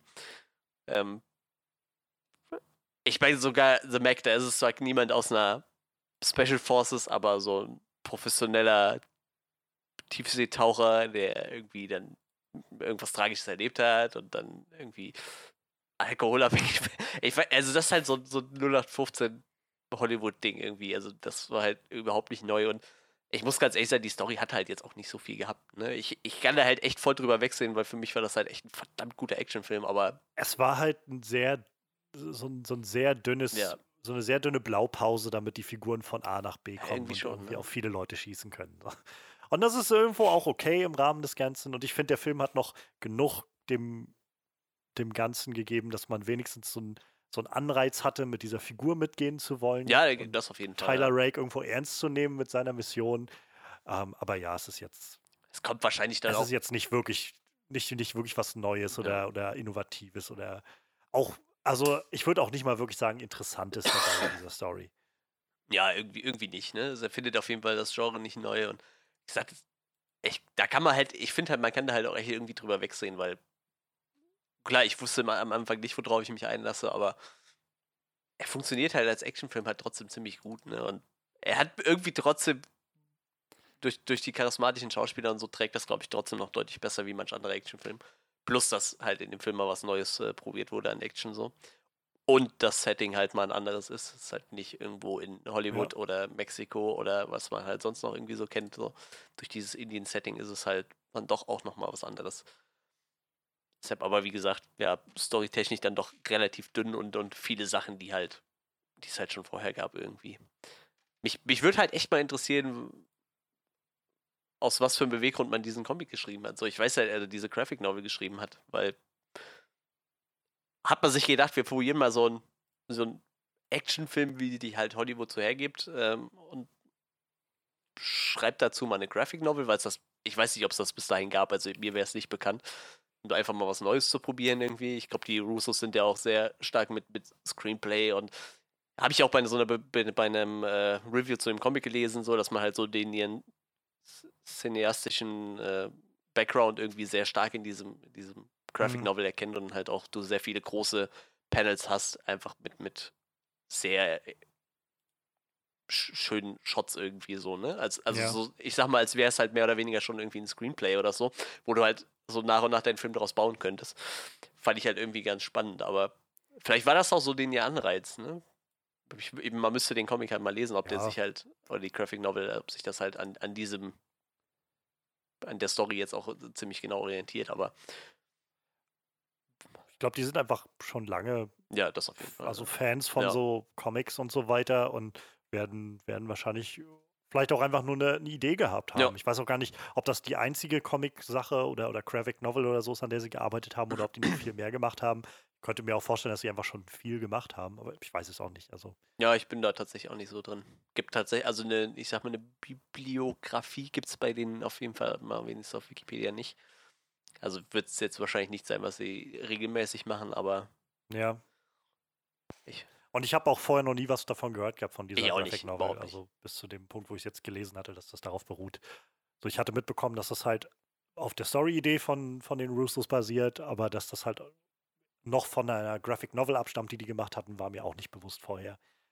Also rate ich mal, die wird jetzt auch nicht so der, der Mega-Bringer gewesen, oder sagen wir Nicht nicht, so der Mega-Erfolg ja, gewesen genau. sein, so ja. Ja, vielleicht war das ja auch so, ähm, wir haben gerade noch niemanden, der diesen Film machen möchte und vielleicht machen wir dann erstmal eine Graphic Novel draus. Kann ja auch sein, Ja, weiß man ja nicht. Kann ne? ja, ja, kann auch sein. Müsste man Ein bisschen wie bei Quentin Tarantino, als er das äh, Hateful Eight erstmal als, als Theaterstück äh, Skript dann rausgebracht hat. Ja.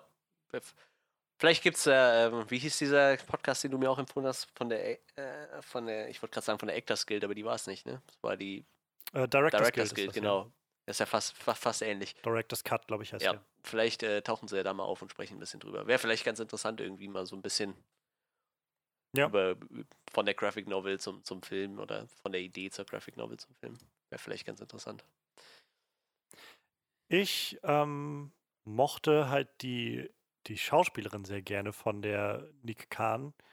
Ähm, Oh ja, ja. T. Farahan. Ja, ja. hm. Ähm, ich wünschte bloß, diese Figur hätte mehr zu tun Ja. gehabt. So, das, das war halt sowas, wo ich.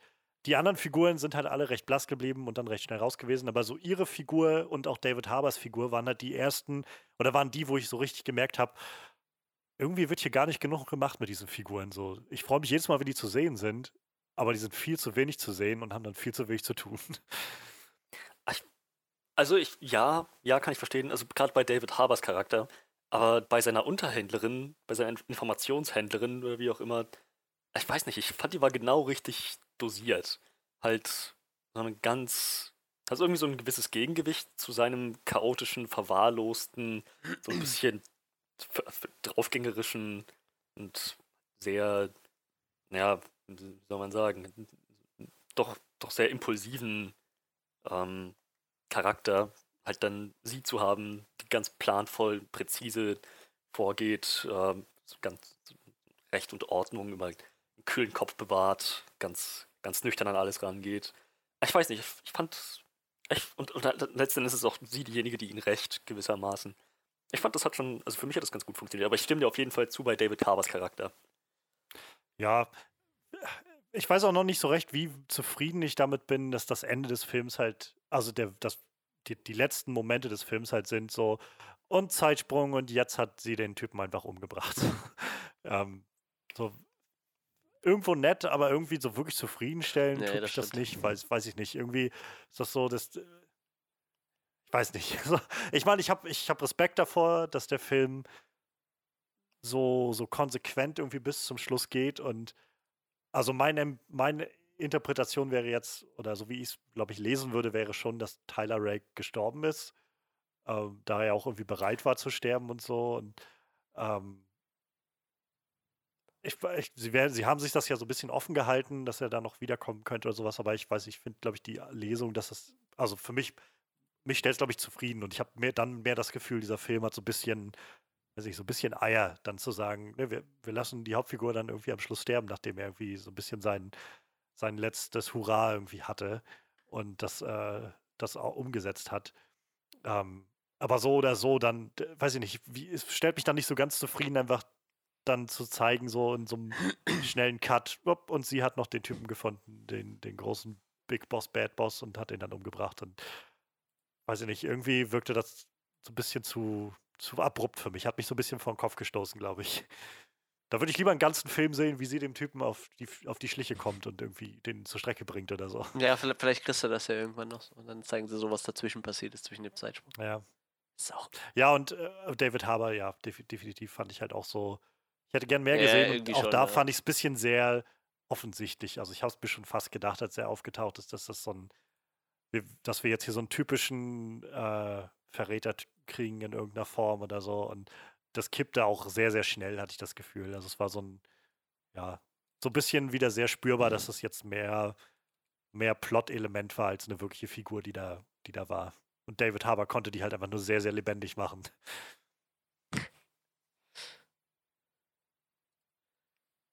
Ist aber auch eine unglaublich hübsche Frau, muss ich jetzt gerade mal so sagen. Aber ich habe echt so ein Faible für irgendwie exotische Frauen. Ich kann mir da nicht helfen. Tut, tut mir leid für alle europäischen Frauen. Ihr habt halt immer verloren, so. Die werden alle ganz traurig sein. Manuel will nichts von mir. Diese wunderschöne Stimme aus dem Onscreen-Podcast. Ach ja. Arabische Frauen, asiatische Frauen, afrikanische Frauen, alles schöne Frauen. Eine Sache, die ich vielleicht noch anmerken würde bei den Sachen, die nicht so gut funktioniert haben. Ähm, ich glaube, da werde ich äh, jetzt äh, mit Johannes Meinung ein bisschen auseinanderdriften. Aber ähm, ich fand, dass diese ganze. Die Action war super, super cool.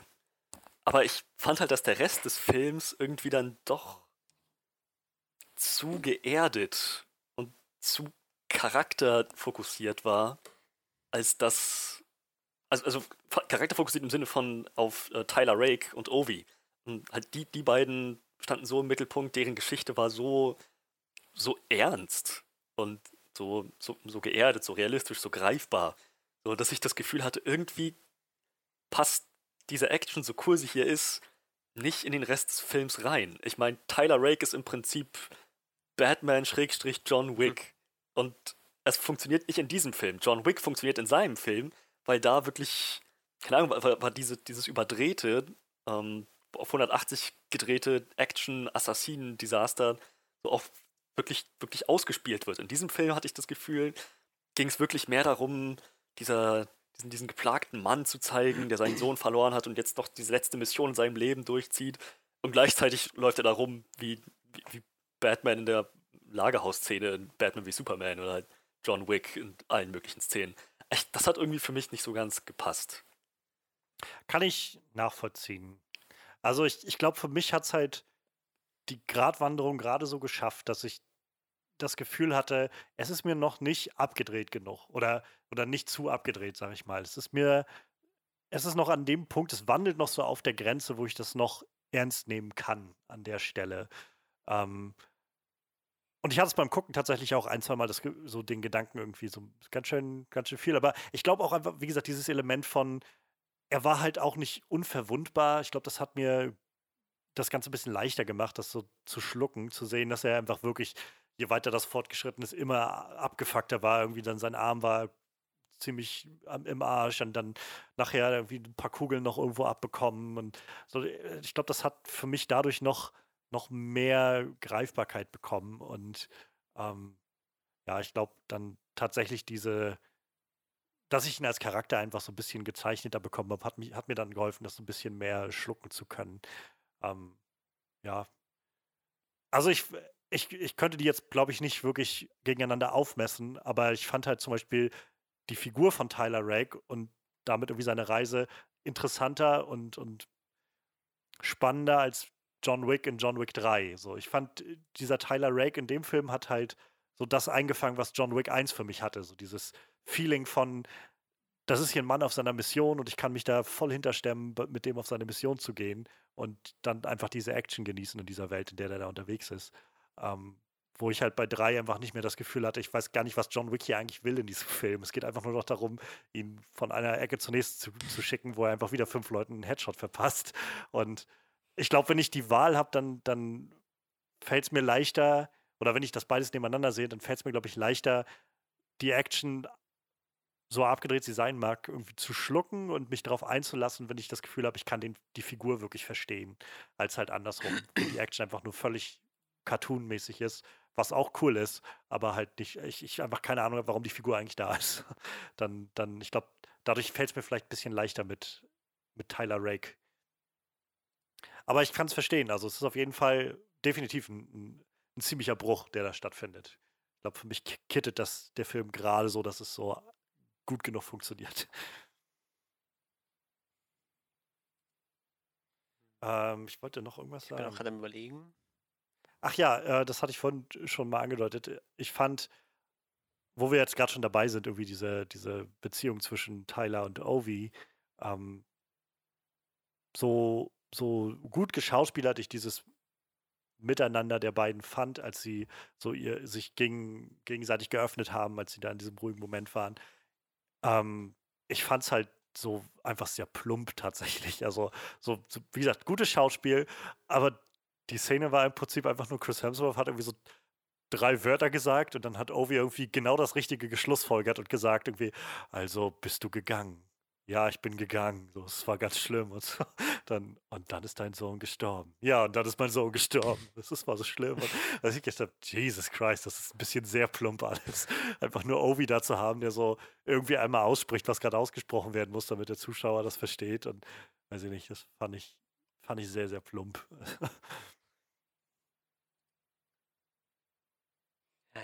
Ja, ist vielleicht einfach so ein bisschen ähm, symptomatisch für, für das generelle Genre, was der Film halt anstrebt. So dieses sehr strikte, rauf auf die Action. Ja. ja ich glaube, wir können schon froh sein, dass wir hier überhaupt so ein bisschen was wie Charaktertiefe bekommen haben, weil ich sag mal, viele Actionfilme haben das ja, haben das ja noch deutlich weniger, ne? Ja. So, ja, so, ja. ich sag mal, so dünn die Story halt war, also irgendwie, aber die Charaktere haben es dann schon doch noch irgendwie getragen, ne? dass es halt auch irgendwie funktioniert hat und doch ganz gut unterhaltsam war. Ich meine, der Film geht auch fast zwei Stunden, ne? aber da, Und hat fast 15 Minuten Credits. oh krass, das, Das fand ich ganz schön da habe krass. ich gar nicht Also, so drauf geachtet, wann die angefangen der, haben. der Film neigte sich dann, oder es, es kam dann gestern an den Punkt, wo, wo sie dann auf der Brücke waren und er wurde dann angeschossen da am Hals und stand dann, und so, oh Mann, bringen sie das jetzt echt zu Ende und, und lassen ihn sterben? Und dann guckte ich so irgendwie unten auf die, auf die Timeline und dachte so, warte mal, hier ist ja noch so viel, was kommt denn jetzt noch alles? Und dann guckte ich irgendwie so unten rein bei Netflix und sah so, oh, Credits, Credits, Credits, das sind 15 Minuten Credits, die hier jetzt noch im Hintergrund laufen. Aber wo wir, Weiß nicht, wie der Film das wo wir schafft. gerade so beim Ende sind, wie, wie, wie fandet ihr so den, den letzten Shot quasi, wenn er auf dem Pool auftaucht? Der, ich, der letzte Shot lässt mich irgendwie daran zweifeln, dass Tyler Rake tatsächlich Ja, das tot war, glaube ich, Ja, auch die ich mein- Absicht, aber ich bin halt die ganze Zeit am überlegen, ob das halt hätte sein müssen, so irgendwie. Das, Es hätte, es hätte absolut nicht sein müssen. Aber ich frage mich schon, was. Ich, das hat jetzt für mich nicht irgendwie so das, äh, den Eindruck gehabt, wie, wie mit Stranger Things, dass ich so, ah, er ist doch noch Ja, da, ja. David Harbour, mit, Chief Hopper, sondern eher so, hä? Wie jetzt? Verstehe ich nicht. Ja. Und damit ist der Film jetzt vorbei. Das ist irgendwie ja, irgendwie unbefriedigend. schon. Ja, also ich glaube, dass das, also es wirkte halt für mich sehr wie so ein, für den Fall, dass das Ding irgendwie ein Hit wird, müssen wir irgendwie noch eine Reißleine haben, dass wir weitermachen können. So fühlte sich das für mich an. Und äh, ja, ich weiß nicht. Also ich glaube, wenn nichts weiter kommt, dann möchte ich in meinem Kopf lieber haben, dass er einfach nicht da ist. Er ist halt tot. Er ist halt von, von der Brücke gesprungen und oder gefallen, nachdem er sowieso schon durchlöchert wurde und ist einfach ertrunken. So, und ähm, das ist, das ist auf jeden Fall mein Headcanon, solange es keinen weiteren Film Ja, gibt. irgendwie schon. Ich, ich habe eigentlich hätte ich mir auch gedacht. Ich fand halt die Szene eigentlich schon ganz stark, wie, wie Ovi runterspringt und dann quasi auch auf dem, ich sag mal, ein bisschen auf dem Grund des Pools verweilt. So eine ähnliche Szene gab es ja mit, mit, mit Tyler ganz am Anfang, ne, wo sie da von der Klippe springen oder wo sie die da Ja. und dann auch quasi da ein bisschen auf dem.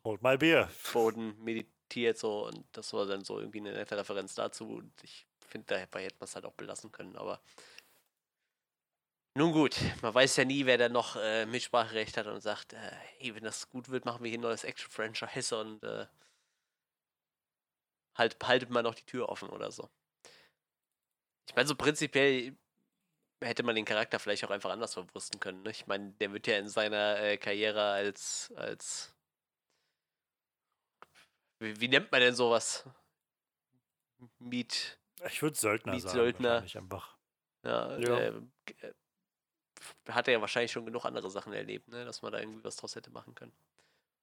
Vor allem wäre es vielleicht auch einfach, man hätte vielleicht diesen Charakter auch nutzen können, um ein bisschen so andere Ecken von der Welt noch zu entdecken oder so halt. Ne? Also den kannst du ja theoretisch überall mal Mhm. hinschicken, so da die ja eh quasi mehr oder weniger ja. so ein internationales Team sind, müssen die sich ja jetzt nicht da irgendwie im Raum Indien und Bangladesch rumtreiben, die könnten ja auch mal ganz woanders hingehen. Ne? Also ich glaube, dafür hätte man den Charakter halt echt gut nehmen können. Aber dadurch, dass, dass er ja jetzt da eventuell gestanden hat, dann auch in der Kombination mit Ovi gehst du ja jetzt, wenn was Neues kommt, davon aus, dass es dann wahrscheinlich wieder um die zwei irgendwie geht, ne? weil auch Ovi ja nur dann noch involviert ist, scheinbar.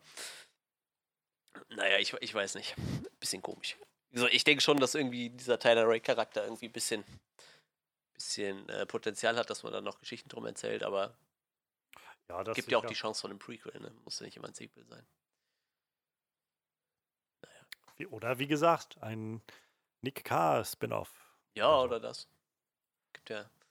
Nick K. Extraction. So einfach ist das.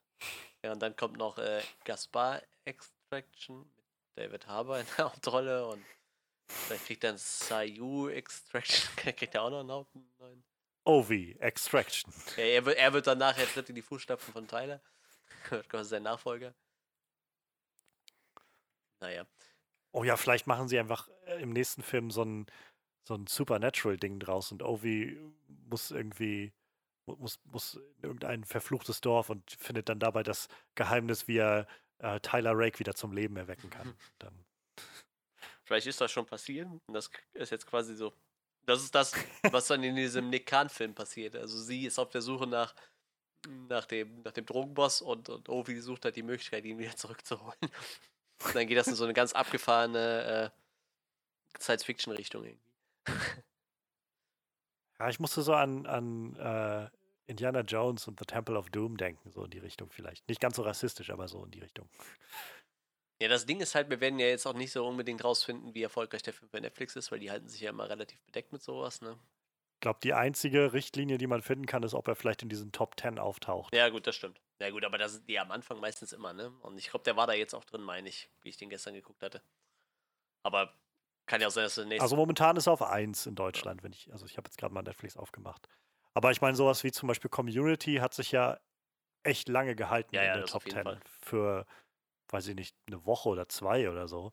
Also ich glaube, wenn der, ich meine, wer weiß, wie, wie transparent Netflix überhaupt damit ist. Kann ja auch sein, dass sie einfach da was pushen, was sie gerne pushen wollen. Ja, Mag ja, auch sicher. sein.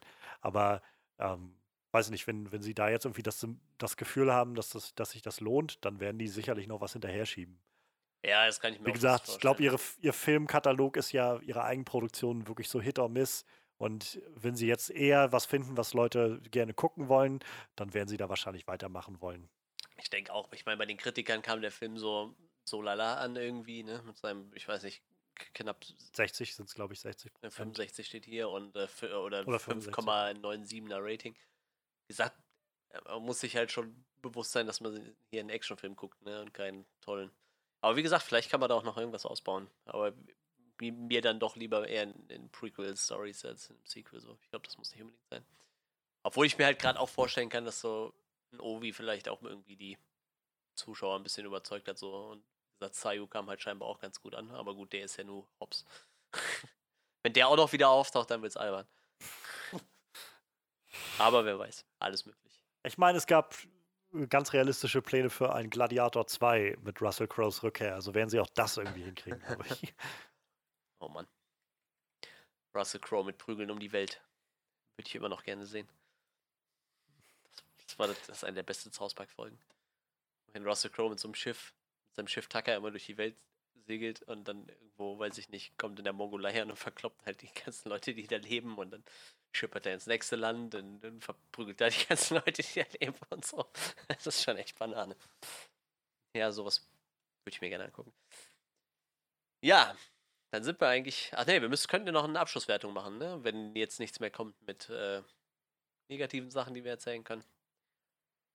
Sagt, ich, ich glaube wahrscheinlich, Nö. dass die Story halt ein bisschen flach ist, wird wahrscheinlich so das Größte sein, was man da dran auszusetzen hat. Aber wie gesagt, wenn man, ich glaube, wenn man sich halt Ja. vorher darüber Gedanken macht, was man da guckt, ne? Macht euch ein bisschen Popcorn. Ich sag's immer wieder. Das, das gute Seeberger Mikrowellen-Popcorn. Ich mache jetzt hier nur noch Name-Dropping, bis, bis uns irgendeiner sponsern will. Pringles, Seeberger Mikrowellen-Popcorn, Sky-Ticket. Sponsor mich! Netflix, hier fliegt alles nur noch durch den Raum. Vielleicht müssen wir irgendwann so äh, äh, finanziert durch Produktplatzierung irgendwo reinpacken. Wer weiß, nachher ähm, werden wir bestimmt von, von niemandem äh, gesponsert, weil die sagen, ja, das geht doch nicht. Sie machen ja, sie können nicht für Netflix und für Amazon. Ja, yeah, Prime und Sky-Ticket, werden. Alter. Aber doch, das, das wird scheinbar toleriert. Ich gucke immer so einen Podcast, die machen jetzt sehr viel Werbung für ähm, Disney Plus und die haben davor halt Werbung für Sky Ticket gemacht.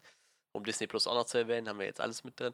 Und äh, die erwähnen dann aber zwischendurch tatsächlich auch Netflix und so. Also das scheint dann nicht so krass zu sein. Aber ähm, Join Plus extra, irgendwie sowas gibt's doch auch. TV Now. ich, ich kenne die ganzen alle gar nicht. Maxdome. Maxdome, ja, das kenne ich noch. Das gibt's auch, glaube ich, noch, ne? Maxdome hat, glaube ich, alle ProSieben-Lizenzen oder so, ne? Weil die irgendwie zu ProSieben gehören. Ich weiß es nicht.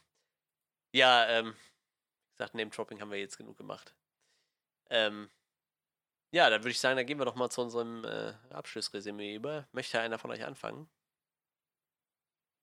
Ich fange sonst erstmal gerne an. Also, ich finde ähm, Tyler Rake Extraction. Wollte ich mal, bevor man sich einfach den, das altbewährte deutsche Mittel genommen haben. Extraction. Die Extraktion oder. Oh ja, schöner Untertitel. Extraction. die Evakuierung. Naja, ähm, ich finde, das, es ist auf jeden Fall ein, ein guter Film. Die Action ist, glaube ich, das, was ihn am, am allermeisten trägt. Ähm, die ist mit sehr viel Leidenschaft und Hingabe und Liebe zum Detail gemacht worden und also ist auf jeden Fall sehr viel Arbeit da reingeflossen. Und auch die, so die emotionalen ähm, Aspekte gerade von Tyler Rake und Ovi sind, äh, kommen halt gut genug durch. Einerseits, was die beiden Charaktere für sich ausmacht und andererseits, was die Beziehung, die sie zueinander aufbauen. Ähm, das ist halt, das, das sind halt so Dinge, die, wo ich merke, dass mir das auch im Nachhinein des Films immer noch ähm, sehr, sehr präsent im Gedächtnis geblieben ist. Daher denke ich mal, ja, ich würde sagen, es hat gut funktioniert. Äh, ja, was für mich nicht so gut funktioniert hat, war halt ähm, so eine gewisse Diskrepanz zwischen dem Wahnsinn dieser Action und der, dem Realismus dieser emotionalen Aspekte des Films. Ähm, dass ich, wie gesagt, ich, ich tue mich einfach schwer damit zu sehen, wie so ein überdrehter John Wick Batman da alles niedermacht, äh, während er gleichzeitig über seinen, seinen, seinen, seinen verstorbenen Sohn Tränen verliert. So, es ist jetzt nicht so schlimm wie mit Vin Diesel in ähm, Fast, Fast 8, aber es geht in die Richtung und das würde ich schon kritisieren.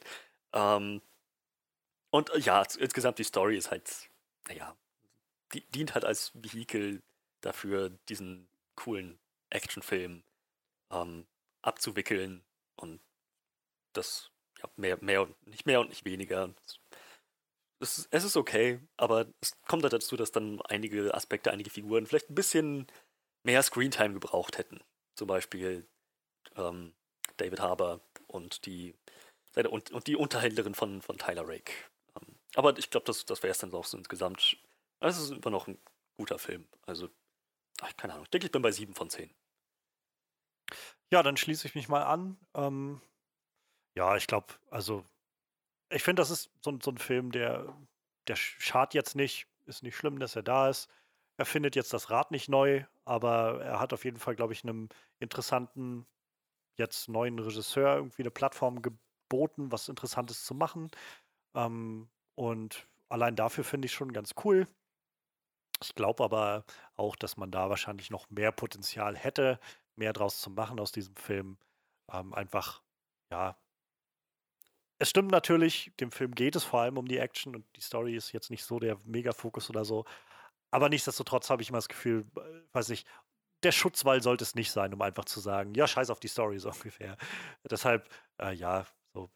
Ich finde den Film, fand den Film interessant, fällt für mich in diese bessere Kategorie der, der Netflix-Filme, so irgendwo so in die Richtung für, von Triple Frontier oder sowas, fand ich. Ähm, und insofern vielleicht schon mal ein kleiner Win.